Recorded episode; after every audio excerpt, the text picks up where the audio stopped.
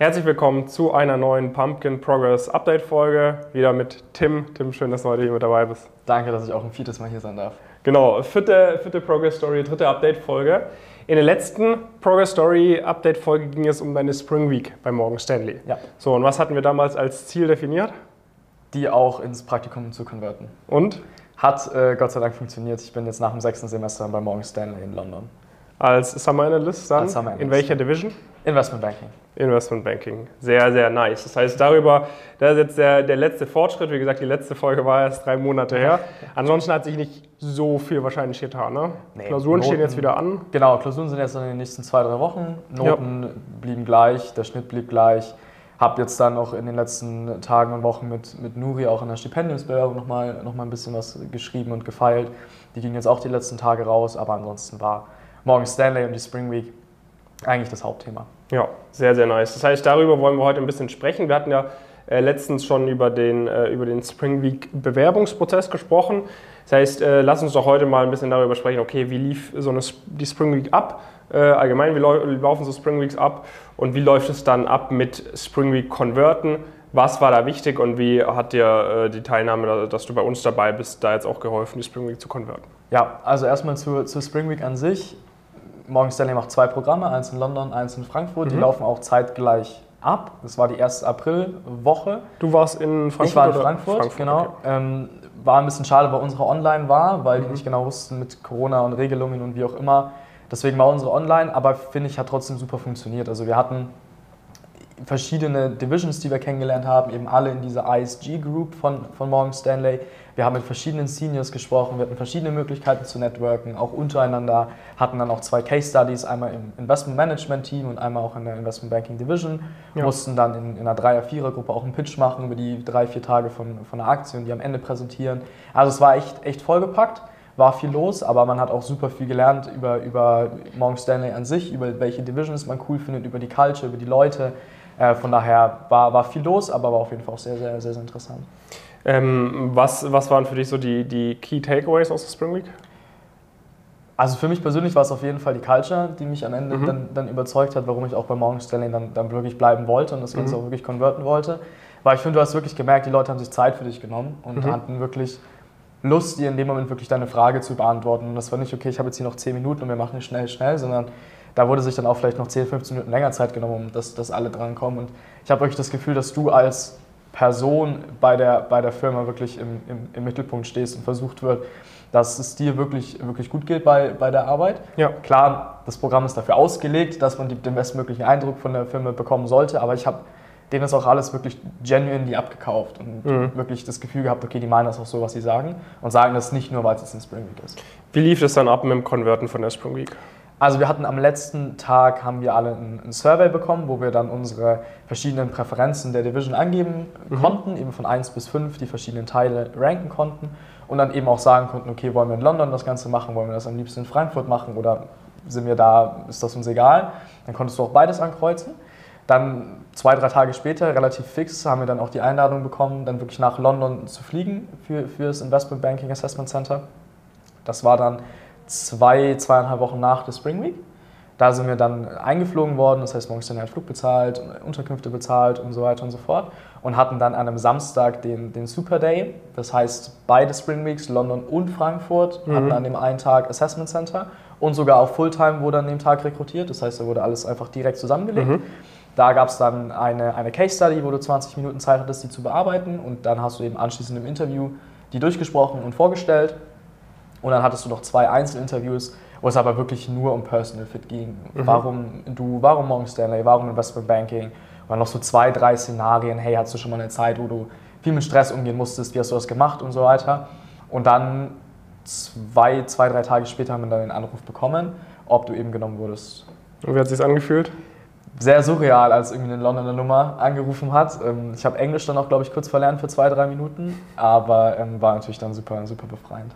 Sehr, sehr nice, Mann. Das ist echt jetzt richtig perfekt, weil jetzt kannst du so, was zumindest Praktikumsbewerbung angeht, ein bisschen runter, runterstellen. Im Sommer bist du bei Götz Partners im M&A. Genau, in drei Wochen geht's, geht's da los, Ja. äh, Anfang Juni für, für drei Monate. Wird auch nochmal eine coole Zeit, werde ich auch nochmal viele Einblicke kriegen, Ja, ja. auch nochmal viel, viel lernen. Und dann, wie du gesagt hast, sind die, die Praktikabewerbungen für den Bachelor erstmal, erstmal durch. Ich kann dann Ausland von September bis Januar in Los Angeles äh, ganz, ganz gut genießen und dann mal schauen, ob ich, ob ich einen Master mache, auch mit GMAT, wo den Master, aber da, das wird sich dann alles zeigen, gehe ich auch relativ entspannt an die ganze Sache an. Ja, super cool. Also, sage ich mal, Ziel erreicht, äh, im Bachelor die Bulge Bracket äh, Erfahrung drin danach hat man jetzt halt einfach die Wahlmöglichkeit. Ja. Ne? Du kannst sagen, wenn es dir da gefällt, ist geil. Wenn du sagst, nee, die Kultur in einer kleineren Boutique hat mir vielleicht mehr gefallen, gehst in die kleinere Boutique. Ne? Wenn du sagst, die Kultur bei Bertelsmann im M&A, was du als letztes gemacht hast, im Konzern, gefällt mir am besten, hat man auch dort natürlich die Möglichkeit, deutlich leichter reinzukommen. Man kann gucken, macht man Private Equity, macht man Venture Capital, äh, weil mit Morgan Stanley Summer Analyst als, als Brand äh, im ja. CV äh, ja. wird da die Bewerbung natürlich auch deutlich leichter. Das heißt, ich glaube, das ist halt ziemlich cool, wenn man sowas so, schon so früh bekommt, oder wie siehst du das? Ja, auf jeden Fall, weil du kannst, also du hast viel, viel mehr Türen, die dir am Ende dann, dann offen stehen. Einfach, ich kann dann zum Beispiel nach meinem Bachelor sagen, hey, okay, MS war nicht so cool, ich fand Bracket so cool, ich, ich steige da ein. Ja. Oder ich sage, hey, ich gucke mir nochmal PI an oder gucke mir nochmal Venture Capital an. Und dann kommst du, wie du gesagt hast, auch in die cooleren Läden oder in die größeren Läden vielleicht tendenziell eher ein bisschen einfacher rein. Ja. Ich kann aber auch sagen, für meinen Master, den ich wahrscheinlich tendenziell auf jeden Fall machen werde, kann ich auch sagen, okay, ich habe ein relativ gutes Profil und die kommt ein bisschen vom, auf, den, auf den GMAT an. Aber da stehen eigentlich auch die ganzen Unis in ganz Europa eigentlich, eigentlich offen, wenn du dich da gut anstellst. Und das sind einfach so Auswahlmöglichkeiten, die einfach super cool sind zu haben. Ob du sie dann letztlich nutzt oder was du daraus machst, hängt, hängt dann von dir ab, wo du, wo du hin willst, was du am coolsten findest und wo du dann auch natürlich so dein, dein Privatleben so ein bisschen noch am besten damit vereinen kannst. Aber einfach die Möglichkeiten zu haben, hey, wenn ich mich da bewerbe, dann bin ich vielleicht auf jeden Fall mal im Interview und dann kannst du immer noch weiter gucken, ist, ist eine sehr, sehr coole Sache. Ja. Richtig, richtig gut.